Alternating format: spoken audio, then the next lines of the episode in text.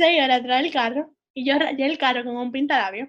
Ah, bueno, se puede ahorrar, se puede ahorrar. Claro, porque es verdad, habían como vecinos, me da vergüenza. Entonces, Like, I'm gonna be crazy, but not that crazy.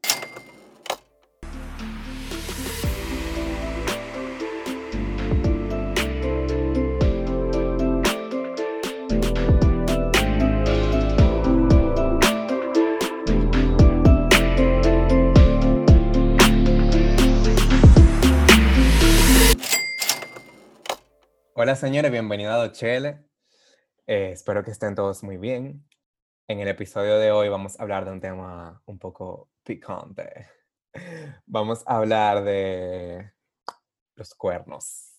Y para eso tengo aquí a una querida amiga, Michelle Rodríguez. Hola Mich, ¿cómo estás? hola, tengo como cuatro semanas esperando este momento, pero al fin llego. Deja de exponerme, por favor. Yo también, yo también, yo también, también. Entonces, bueno, la razón por la cual Michelle está aquí es porque es la única persona que yo logré convencer de que viniera a este espacio y que nos contara su experiencia. Eh, lamentablemente, aquí nuestra querida amiga Michelle, como muchos de nosotros y nosotras y nosotras, eh, ha experimentado, ha sido víctima, vil víctima Muy fuerte. de una infidelidad. Mi- Quiero aclarar que no se asusten con los cuentos, porque en ciertas ocasiones puedo parecer un poco loca, pero ya soy una persona más cuerda. ¿Qué fue lo que sucedió? Bueno, Comparte con la corte. tenía, tenía dos años en una relación. El primer año, tengo que decirlo, fue súper bien, o sea, no puedo decir lo contrario. Y en el segundo año fue como esa perfección que nunca existió, Damn. se cayó al piso.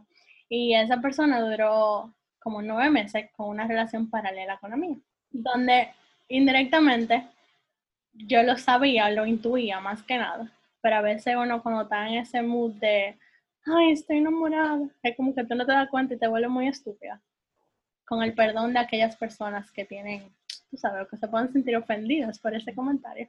Pero es verdad, es como que tú no quieres ver la cosa porque la realidad es muy dura y esa realidad tú no la quieres afrontar, entonces es como, Y no nada más pasa con los cuernos. Es como hay vainas en la relación que todo el mundo ve o sabe, o como que todo el mundo intuye. Y como que tú medio sabes que algo está pasando, pero 100%. tú no logras como enfrentarlo o, de- o decirte a ti mismo como que mira, este tipo no está en mí, este No. tipo me está los O cuando tú lo enfrentas, y no contigo mismo, sino con esa persona, como que la frase principal es, tú estás loca, eso no está pasando. Y llega un punto que tú te llegas a creer que en verdad tú estás loca porque tú no tienes pruebas, tú simplemente tienes tu intuición.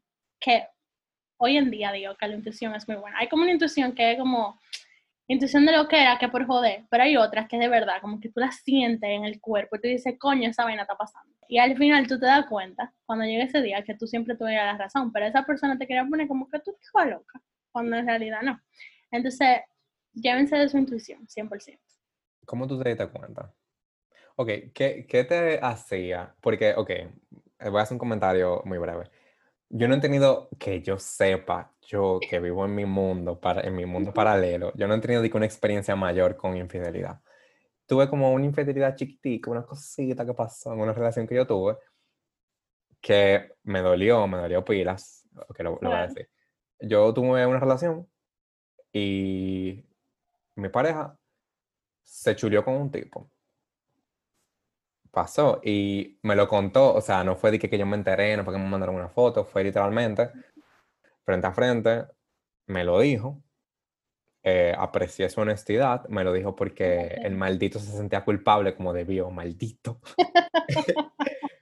Y en, mi- en ese momento fue como, yo no me lo esperaba para nada, porque, eh, y ojo, desde mi punto de vista, y la razón por la que yo lo perdoné y como que miré más allá y como que superé la relación, porque en mi momento fue como, mierda, yo no voy a votar a mi novio por un besito. ¿Tú, tú entiendes? Como que, porque uno habla mucha mierda. Lo pones chiquito, pero también te voy a decir como que hay, bueno, ningún cuerno es, es como, no voy a decir que imperdonable o imperdonable, sino como que hay cuernos y hay cuernos. Y ese es uno de los puntos, y, y vam- vamos a volver a la pregunta de cómo tú te diste cuenta ahorita. Ajá. Ese era uno de los puntos que yo quería como tocar.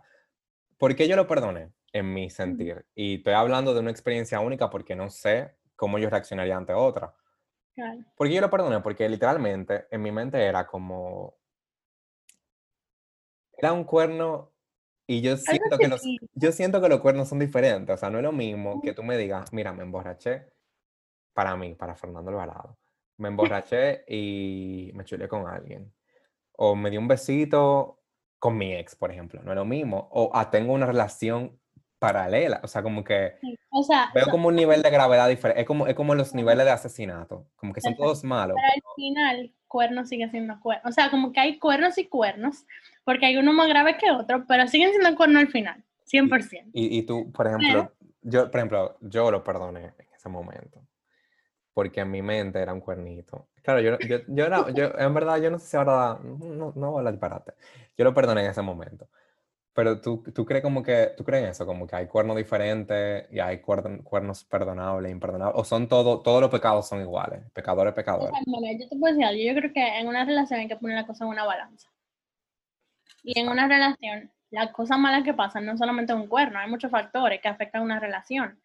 Entonces, como que si pasa eso y tú pones la cosa en una balanza y la balanza se va a lo positivo, tú lo puedes pensar, pero tú tienes que estar consciente de que tú no vas a confiar, o sea, la desconfianza va a estar ahí, que la confianza tú dura muchísimo para ganártela, pero se pierde en un segundo. Un segundo, verdad. Y que más allá de que lo perdone, es como que, ¿cómo eso me va a aportar a mí? ¿Qué, qué tanto yo me voy a martirizar todos los días? Porque esa persona yo no la puedo tener esclavizada al lado de mí eh, 24/7 porque yo sé que si se va solo me va a pegar el cuerno. O sea, Es no, es como verdad. tú lo decidiste. So, tú tienes que, que estar consciente de que esa persona va a seguir con su vida.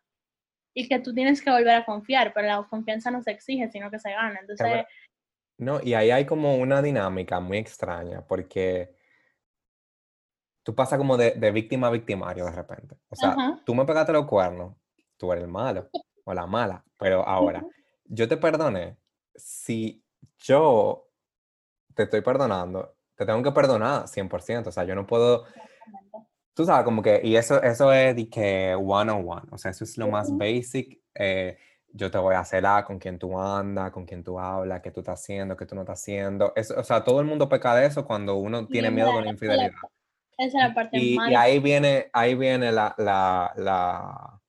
Y por ejemplo, yo he estado del otro lado. No porque pegué, Ajá. No porque pegué cuerno, pero sí porque, porque me celaron. Pero tú estás después del otro lado y es como que si tú confías en mí, tú confías en mí. Y si tú me perdonaste, tú me perdonaste. Entonces, ¿qué es lo que tú me estás celando? es una lucha, de verdad. O sea, tú entras en un conflicto que a veces, yo creo que ese conflicto, en ciertas ocasiones, puede afectar más que tú decidí, mira, en verdad, yo te perdono y como que ya pasó, pasó, pero yo no puedo seguir aquí. Exacto. Porque mucha gente cree como que, ah, te perdoné y eso que yo tengo que volver contigo. En verdad, no. Ojo, yo perdoné y volví como una estúpida, pero al final del día, el perdón no significa que tú tienes que volver, ni que tú te tienes que quedar ahí, eso no es verdad. ok, espérate, O espérate. sea, cuando tú perdonas, como que tú te estás quitando un peso a ti de encima. Eso es muy cierto. Eso es muy cierto. Porque guardar rencor es algo pesa. Como, como, Exacto, como para dice, como decía Shakira cuando era dura, pesa más la rabia que el cemento. Exactamente. Cierto, cierto. Ok, espérate, va- Pero vamos, vamos a pregunta volver a la pregunta, porque eh, siento que, que tú has tirado como varios esbozos de la historia y, y espero que mis oyentes estén curiosos. ¿Qué- Eh, o sea, yo me ¿cómo te digo? No, me di cuenta, o primero lo intuí, porque era como que íbamos a salir y él se desaparecía cuatro horas antes y como que teníamos un date a las 8 de la noche, por ponerte un ejemplo, y él aparecía a las ocho y media. O de repente como que el celular siempre era un misterio. O de repente, qué sé yo, nosotros hablábamos 24/7, o sea, era algo que ahora yo lo pienso y digo, Michelle, tú eres una loca, o sea, 24/7 hablando con una gente todo el día, o sea, eso es asfixiante. Pero en ese momento eso me gustaba, no lo puedo negar. Y como que de repente ya eso no pasaba. O siempre había como una salida con los amigos, como que antes no había. Como con un cambio total de actitudes, de patrones, Exacto. de Y una vez yo me tuve que ir fuera del país por dos meses por una situación personal. Y de repente, o sea, una de las frases diarias era de que no tenemos que hablar todos los días, ya hablamos ahorita.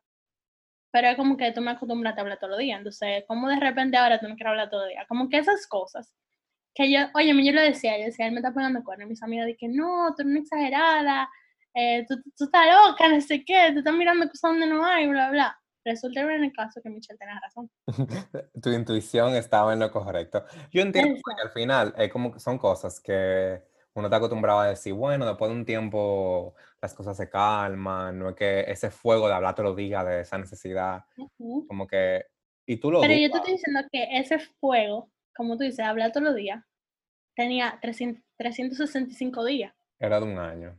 Fue de repente. Exacto. es como que el primer mes, como que ok, el primer mes, todos estamos allá, tanto la mujer como el hombre, hasta que saca su verdadero ser. hasta que tú sacas la todo ese tiempo duró. Ok, tú te empezaste a dar cuenta de que él no te estaba dedicando el mismo tiempo que te dedicaba antes. Sí me dedicaba el mismo tiempo, pero no era la misma calidad, porque nos seguíamos viendo todos los días. Ey, ey, es importante, porque no era, no era quanti, era quali. Exacto. Exactamente, o sea, como que no veíamos de lunes a lunes, pero de repente había dicho, ah, que voy a comer donde mi tía. Ok. ¿Y tú qué maldita tía es esa? Tu mamá no tiene hermanas, ¿tú te imaginas? Que tu mamá no Porque para hablar mentir, como dice la gente del campo, para hablar mentir y comer pecado hay que tener cuidado, o sea, tú no puedes, tú te imaginas que... y de repente que aparecía un termo, por ejemplo, le regalaron un termo. Ah, qué chulo. Ah, no, que mi tía me regaló. no, eso, eso es vuelto. después, un San Valentín, un regalo, di que con, con un peluche, eh, un helado, una cosa así. Y yo dije, ¿quién te dio ese regalo? De verdad, yo me quillé. Yo dije, ¿quién te dio ese regalo? O sea, y yo, yo saqué como que mi lado, mi lado furioso. Y después era como que, ah, no, que eso era de un compañero de trabajo. También me lo creí. Y ese día me acuerdo que la cena de San Valentín que teníamos con unos amigos, la cena era a las 9 y él llegó a las 10. O sea, Michelle estaba sola como un idiota, esperando que su novio llegara. No, mientras todas las parejas también. o sea, fácilmente alguien puede agarrar y decirte, ay vieja, tú estás exagerando, en verdad, bye, él está ocupado, un qué sé yo qué, es un regalo X. Y por eso te Me lo decían siempre porque su trabajo era de noche. Entonces era como que, Michelle, como que vieja, cálmate, de verdad. Y como yo siempre soy, yo soy como acelerada. Y yo como que maquino la cosa al 200%. Y ya como que todo el mundo me cataloga como que no, tú estás overreacting y overreacting, cosas siempre, Pero no overreacting. Y, o sea, ¿cuándo fue el breakthrough? ¿Cuándo tú te diste cuenta?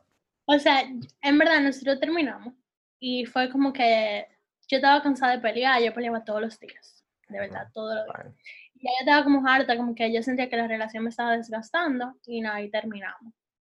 Yo terminé con la primera vez. Válido. Entonces él me llamó y me dijo que, que si yo tenía otro.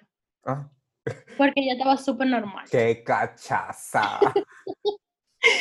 Entonces, como que dos días después, mi queridísima mejor amiga me dice de que yo tengo algo que contarte y yo no te lo quería decir. Que salió en este podcast hace poco. Exacto, hace dos semanas, gracias. Y entonces ahí me dice como que él le dijo a su novio que, que es su actual pareja, el que hablamos el podcast hace dos semanas.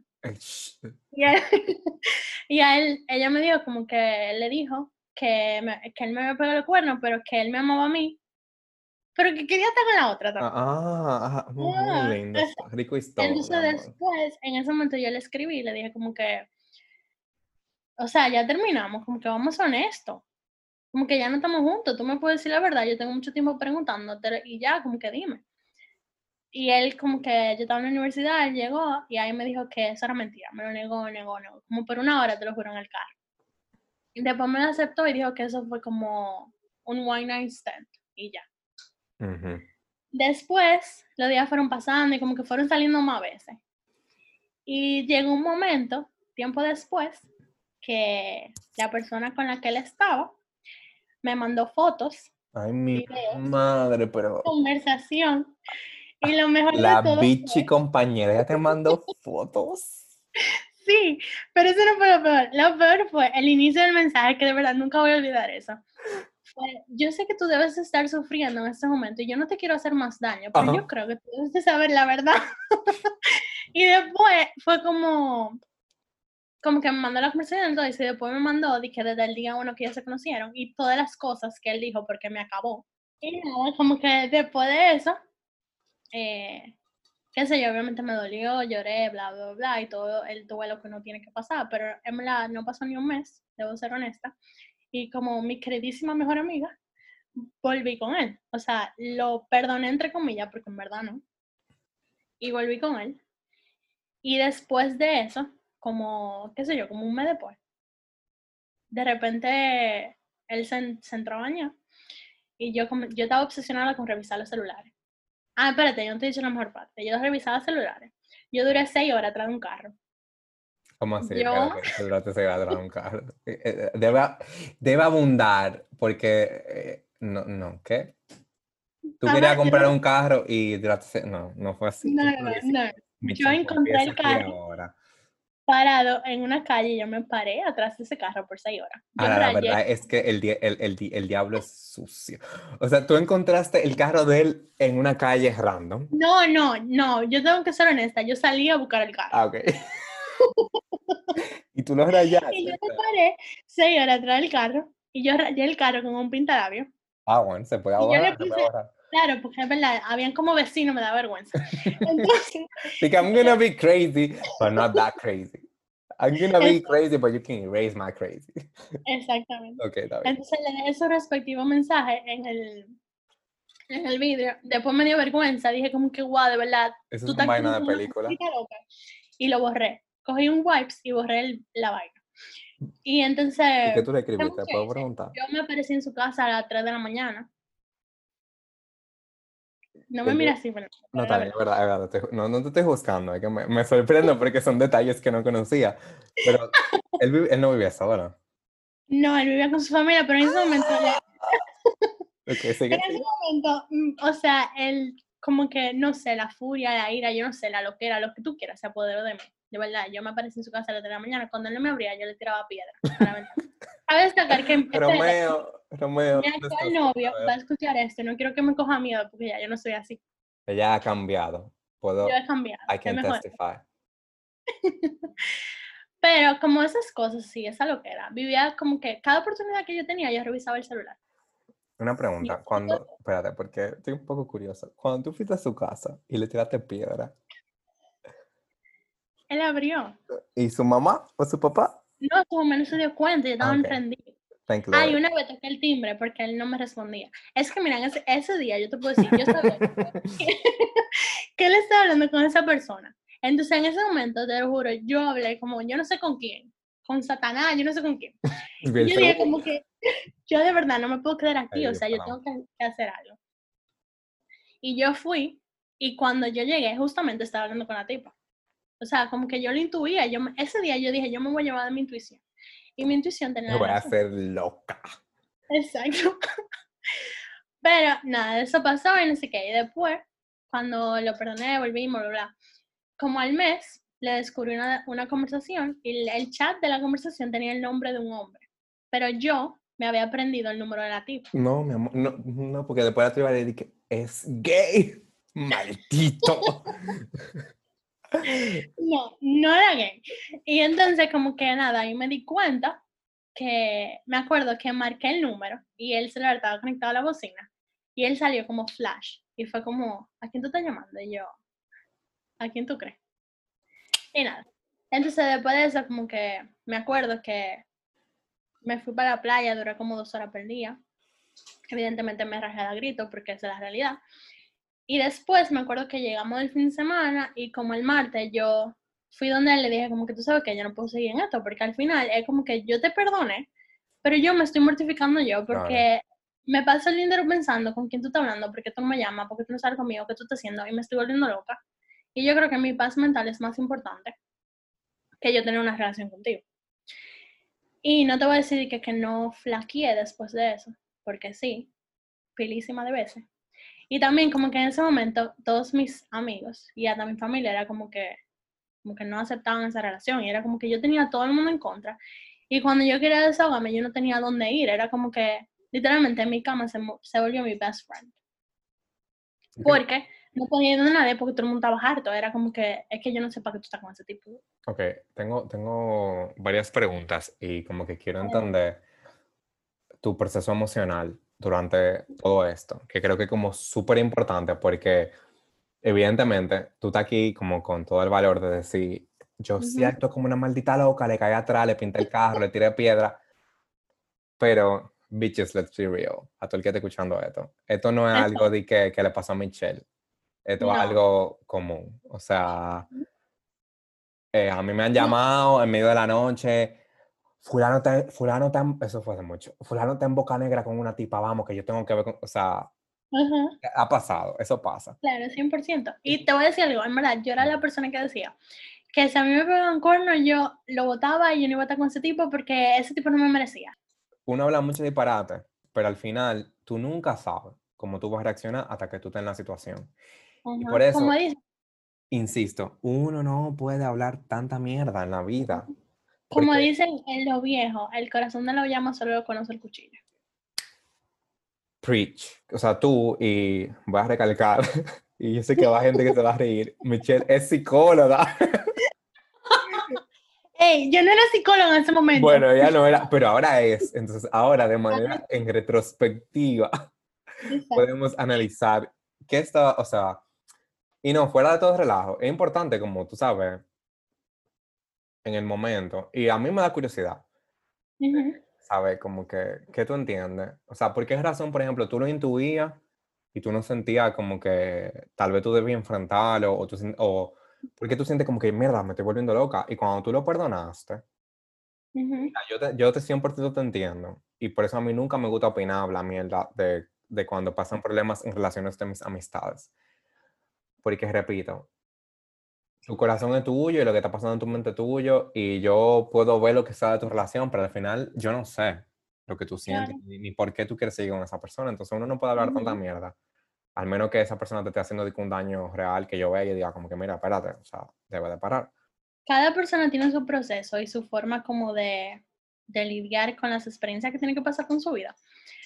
Pero yo sí te puedo decir que es como, como que en ese momento que tú te das cuenta que esa persona está con otra. Eso, o sea, es muy duro. Y es como que tú sientes que tú estás fracasando como mujer, como, como esa persona que tiene la relación.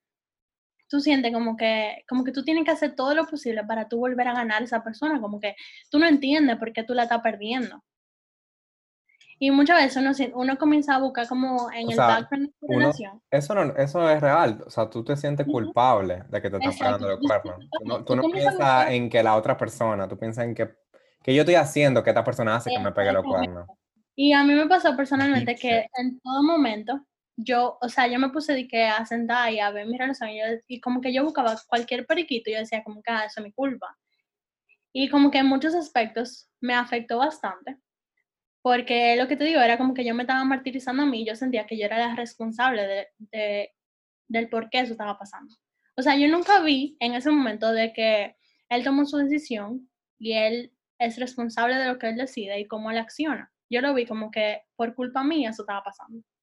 Como que tú hiciste algo para que él te Como que yo hice algo para, que, para provocar esa situación. Ok, ok. Y, em, o sea, como que duré mucho tiempo así. Y eso, voy a ser honesta, como que tuvo que ver con mi autoestima. Era como que quizás yo no me valoraba tanto como lo hago ahora. Y lo, lo digo porque en lo puedo decir 100% segura de lo que estoy diciendo. Pero como que en ese momento no lo hacía. Era como que yo sentía que si esa persona no estaba, no iba a tomar a nadie. O que porque eso pasó, yo no iba a tener la capacidad de poder encontrar otra persona y poder tener una muchísimo mejor relación de la que yo tenía en ese momento yo tuve que ir, o sea, yo fui a terapia. Yo no te voy a decir que yo inicié la terapia de que por eso, pero como que yo, yo me acuerdo que yo llegué y la terapeuta me dijo como que háblame un poquito de ti y yo le dije como que ah, yo me cambié a psicología porque en ese tiempo yo estudiaba medicina y ah, acabo de tener una relación, pero como que nada, normal. Y ella me dediqué, ah, tú, eh, vamos a hablar de eso. Entonces yo le dije como que no, hombre, yo no necesito hablar de eso. Y pasaron como tres semanas y yo llegué y yo le dije, ok, este es el momento. Vamos a hablar. Exacto. Y como que fue un proceso muy rudo en el que yo me tuve que dar cuenta que más allá de lo que yo percibía de lo que estaba pasando, era como la manera en la que yo misma me estaba castigando por eso. Y como que entendí un, un poquito de por qué yo me embauqué en una relación así, en una relación donde hay una falta de respeto, en donde hay una desvalorización de la relación en general, o sea, tanto como de la mujer como hasta del mismo, es como, como que algo que se rompe, no sé exactamente cómo decirlo, pero es como que ese proceso de tú date cuenta por qué exactamente tú te estás metiendo en ese hoyo, porque es un hoyo. Sí, como algo degenerativo, como algo que se va deteriorando de manera perpetua, que tú no puedes romper con eso. Cuando yo como empecé... Una adicción es rara. Exacto, me acuerdo, justo que mencionaste esa palabra, me acuerdo que en ese momento ella comparó mi relación con una persona adictiva. O sea, es como que yo estoy acostumbrada al roller coaster, que yo estoy arriba y de repente estoy abajo, y eso se vuelve adictivo. Es como que tú sientes que es, el, que es una relación normal y que eso es lo que tú tienes que perseguir, y eso es lo que tú tienes como que, que retener y como que quedarte con eso. No, y, en, cierto modo la gente te alimenta eso. O sea, pasa mucho que cuando, eh, especialmente los cuernos, que es algo como, lamentablemente, es algo como común, tú sabes, como que la gente, y la gente te lo, te lo hace entender como, eso es algo que pasa. Amén. Yo me acuerdo que una tía me dijo, Vieja, Una tía me dije, mija, pero eso no es nada. Los, todos ella me dijo esas exactas palabras, todos los hombres tiran su canita al aire, todo lo que tiene que, nada, dale para allá. Y, yo, me quedé como que, wow, en serio, o sea, en serio yo tengo que aceptar que otra persona quiera estar con otro y que al mismo tiempo quiera estar conmigo. Y también escuché a mi padre, gracias, decir que cuando una persona eh, le pega cuerno a otra es porque esa persona tiene un fallo y que esa persona tiene que revisarse. O sea, nunca es como que el que pega cuerno es el que tiene que revisarse. Como que el esquema de la sociedad es como que al que le pegaron los cuernos, el que tiene que revisarse, porque, porque tú hiciste algo que hace que esa gente necesite buscar de otro. Pero nunca se cuestiona cuál es el motivo de que esa persona accione de esa manera. Y te voy a decir una cosa, y, yo sé que yo a veces como que trato, eh, soy más open de la cuenta y vaina, pero existen eh, las relaciones abiertas, las relaciones poliamorosas, y eso es un acuerdo, o sea, porque para mí el problema del cuerno es que tú estás traicionando la confianza de tu pareja. Porque no es una cuestión de que, y yo puedo entender, yo Fernando Alvarado, puedo, puedo entender porque alguien diría como que, mira, en verdad, yo siento que yo necesito más de una pareja sexual, por ponerte un ejemplo. Si eso es algo que tú puedes consensuar con tu pareja, dale para allá, porque tu relación es con esa pareja, ¿tú entiendes? Claro, ahí es que está el kit, la comunicación. Pero, contrale, como que al final, y por, las, por los cuernos que he visto, no los, los, he visto todos porque qué sé yo, como que yo siento que a veces los cuernos son más como una inseguridad, o una inseguridad, es cuando tú de verdad tú no quieres, tú no quieres seguir con una relación y tú simplemente porque tienes la capacidad de simplemente, mira, mira, yo voy a hacer lo que se me pega la gana con fulano o fulana. Tú lo haces y punto, porque tú lo vas a mantener secreto, nadie se va a enterar, pero al final tú lo que estás haciendo es, tú no quieres seguir con esa relación probablemente con la que tú estás y tú simplemente le pegas los cuernos, pero como que yo siento que la gente se ha, se ha centrado mucho en es algo, especialmente con los hombres. Ah, es algo normal, los hombres pegan cuernos. O sea, eso como, como lo que te dijeron, todos los hombres tiran su canica, o sea, en verdad, eh, no, bitch. Si usted quiere ser... yo, te, te, voy a decir algo, como que tú puedes tener una relación y tú no, si tú no quieres estar con esa persona, ya eso no tiene nada de malo. O sea, nadie está obligado a estar con nadie. Una persona te puede dejar de gustar perfectamente y tú puedes tomar la decisión de no estar ahí. Y si tú quieres estar con esa persona, es tan sencillo como tú decirle, óyeme, ya. La gente cree que la mentira duele, duele menos que la verdad, pero esa no es la realidad. Verdad, dicen todo eso también. Pero como que si tú no quieres estar con alguien, dilo ya. Y al otro día, vete a rapar. Perdón, vete a estar. Dale, dale, vete a... vete a estar con quien tú quieras, o sea, a tu vida, porque ya tú decidiste estar soltero. Pero ¿cuál es la necesidad de usted tener una persona ahí simplemente porque tú no la quieres dejar, o como dicen ahora, ah, que tú eres un prospecto para yo casarme. Entonces, como yo soy tu prospecto para casarme, yo tengo que aguantarme todo lo que tú hagas, ¿no? Tú, tú sientes que tú como que, no que lo perdonaste, pero como que pudiste como, de, o sea, como que dejar ahí cualquier sentimiento como de resentimiento, sí. Sí, o sea, 100%. Si tú me hubieras hecho esa pregunta hace como dos años y medio, más o menos, yo te hubiera dicho que no. Quizá tres. Te hubiera dicho como que no. Y no tanto, en ese momento no era tanto contra él, sino con la otra persona. Que está mal, porque al final quien tenía que respetar mi relación era él, no la otra. Era él, no ella, claro, 100%. Pero, en, o sea, como que ahora es como, como que pasó, en verdad, tengo la verdad, siendo 100% honesta, le agradezco que haya hecho todo esto, Uh, porque como que eso me llevó a ser la persona que yo soy hoy y me llevó a ver lo que realmente yo quiero en una relación y lo que realmente yo me merezco. No porque el otro me lo tiene que dar, sino porque yo misma me lo doy. voy, a, voy a agregar, voy a agregar una tercera pregunta antes de llegar a la última, que tiene que ver mucho con lo que te acabas de decir. Tú como, como profesional, psicóloga y vaina, ¿tú entiendes lo que él hizo? O sea, ¿tú, tú entiendes qué hay detrás de su accionar? Sí, o sea, sí, entiendo no? que, que en ese momento era una persona inmadura, que no estaba dispuesta a entregarse a una relación, que en todas sus relaciones pasadas tenía como esa secuencia, ese patrón de que estoy con esa persona y le voy a pegar los cuernos. En su relación anterior a la mía le pegaron los cuernos y fue como que yo estaba pagando lo que él le hicieron. Es como que como una, una, fue una venganza Ajá, es indirecta. como una reflexión, como que él, se- él estaba reflejando en mí lo que le vio en esa, en esa relación y es como que, no, el burrito carga, vamos a pagar con ella. Ok. Y como que ciertos factores de su dinámica familiar, eh, o sea, un poquito más profundo, pero la realidad como que influyen a, esa, a ese accionar de la gente. Y como que sí, ahora lo entiendo. Y entiendo que la gente comete error y se puede arrepentir, pero no siempre la otra persona está dispuesta a Ah, sí, no, claro, tú a veces haces cosas que no están bien. Tú a veces puedes herir a una persona y disculparte de la manera más honesta posible. Y aunque esa persona acepte tu disculpa, no necesariamente pueden mantener esa relación, Exacto, sea lo que, que lo que hablábamos ahorita, como que yo te puedo perdonar, pero que yo te perdone no quiere decir que yo voy a hablar contigo.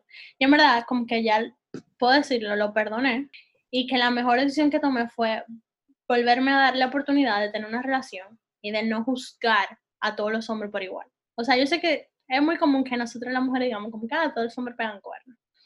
Y bueno, nadie está exento de quizá tener esa circunstancia en su vida, pero como que si tú te llevas de eso, entonces tú nunca vas a establecer una relación con nadie. Y no, Claro, no es van a- fácil, o sea, no fue fácil para mí volver a tener una relación. Como que yo juzgaba mucho a esa persona por lo que a mí me había pasado. Pero al final el otro no tiene la culpa de lo que a ti te pase. Pero puedo decir como que en verdad fue una experiencia mala en ese momento, pero que si a mí me dicen hoy de que Michelle, tú volverías a pasar todo lo que tú pasaste para estar donde tú estás hoy en día, yo te digo que sí, que en verdad, que yo volvería a botar todas las lágrimas que yo boté, que yo volvería a traer todas las cosas que yo traía y todas las veces que le caía atrás un carro, yo lo haría. Y toda la Y toda locura la que locura que hiciste. hice, que me podrían diagnosticar como una psicópata, yo lo volvería a hacer. ¿Y tú crees que tú fuiste psicópata real? Bueno, no es real, pero fue fuerte. Pero un par de cosas. O sea, eran cosas. como cosas Pero que yo tú- nunca me imaginé que yo iba a hacer y que, o sea, que yo iba a las 3 de la mañana, o sea, yo me escapaba de mi casa y como que tirar piedra, o sea, eso como, como, qué sé yo, se lo hacen los Es lo que te digo, y, y- y- y interesante, o sea, como que qué bueno que tú te sientes la confianza de exponerlo, Ujú. porque es algo que tú dices y que no, quien hace una cosa, una cosa, gente loca. Pero, en verdad, estamos aquí con Michelle, Michelle no es una persona Yo no soy loca. loca, señora, de verdad, no me cojan miedo. Claro que no, vieja. tú- o sea, creo que después de todo lo que te ha dicho, estamos muy claros de que tú no eres una persona loca.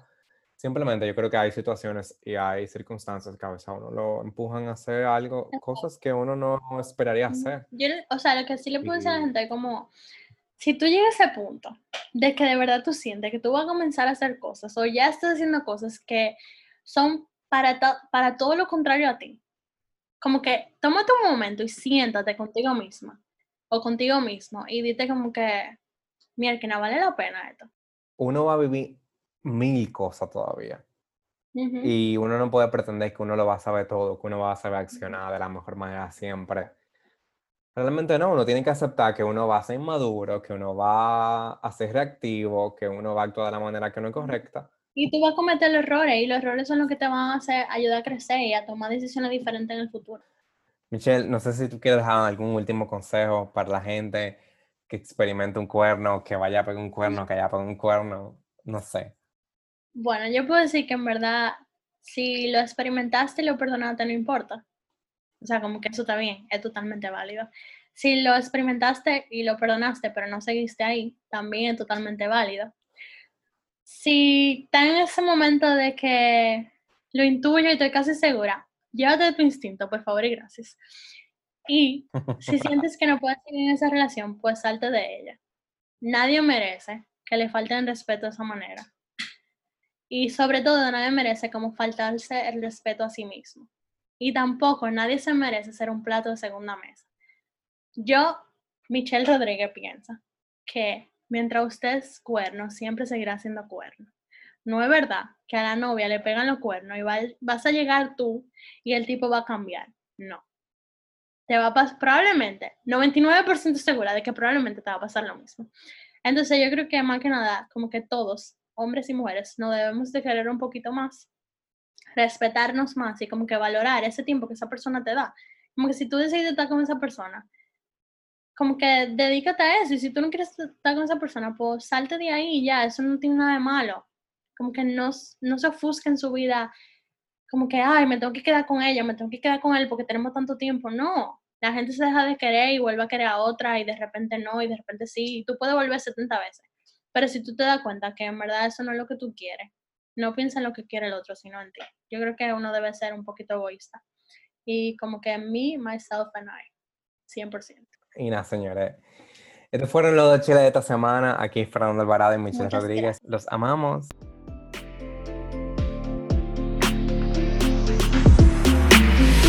Ñau, coño, ese nuevo novio.